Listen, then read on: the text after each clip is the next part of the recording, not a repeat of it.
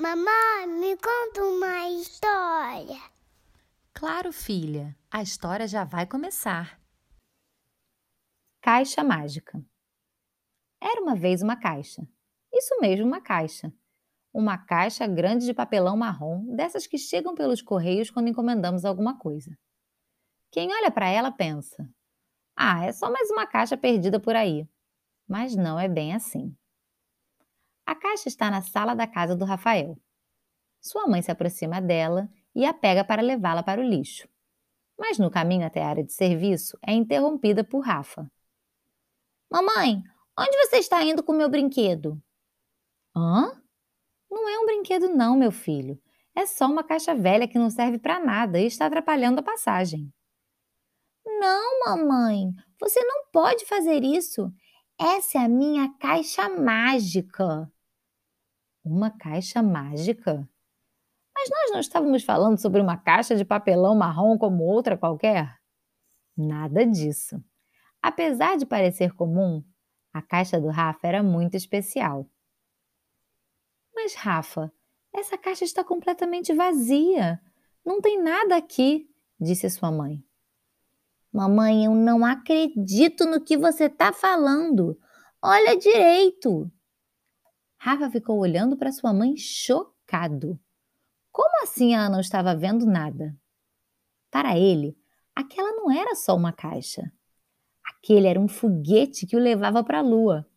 Aquela era a casa de tijolos quando ele brincava de ser os três porquinhos. Era o seu esconderijo quando brincava com os amigos de esconde-esconde ou um castelo nas brincadeiras de reis, príncipes e princesas que sempre fazia com sua amiga Isabela. E ainda virava um navio quando seus primos vinham na sua casa. É isso mesmo. A simples caixa era um monte de coisas para o Rafa.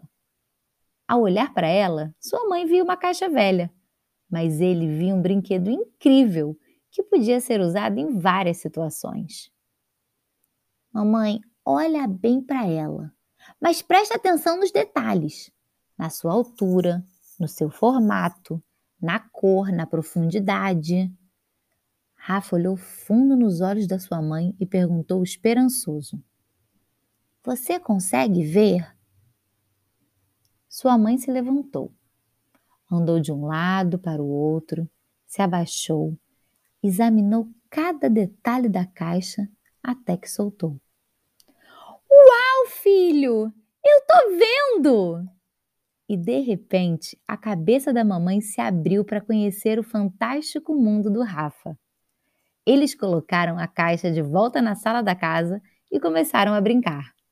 Agora ela virou um avião e eles estavam sobrevoando o Brasil, vendo tudo lá de cima. O Rafa e sua mãe passaram a tarde inteira se divertindo, inventando várias brincadeiras diferentes e morrendo de rir. E mais tarde, quando o porteiro interfonou dizendo que tinha outra encomenda chegando, os dois correram para a porta para saber o tamanho da nova caixa e em que iriam transformá-la. Afinal, quando usamos a nossa imaginação, o céu é o limite. Se você gostou, curte e compartilha.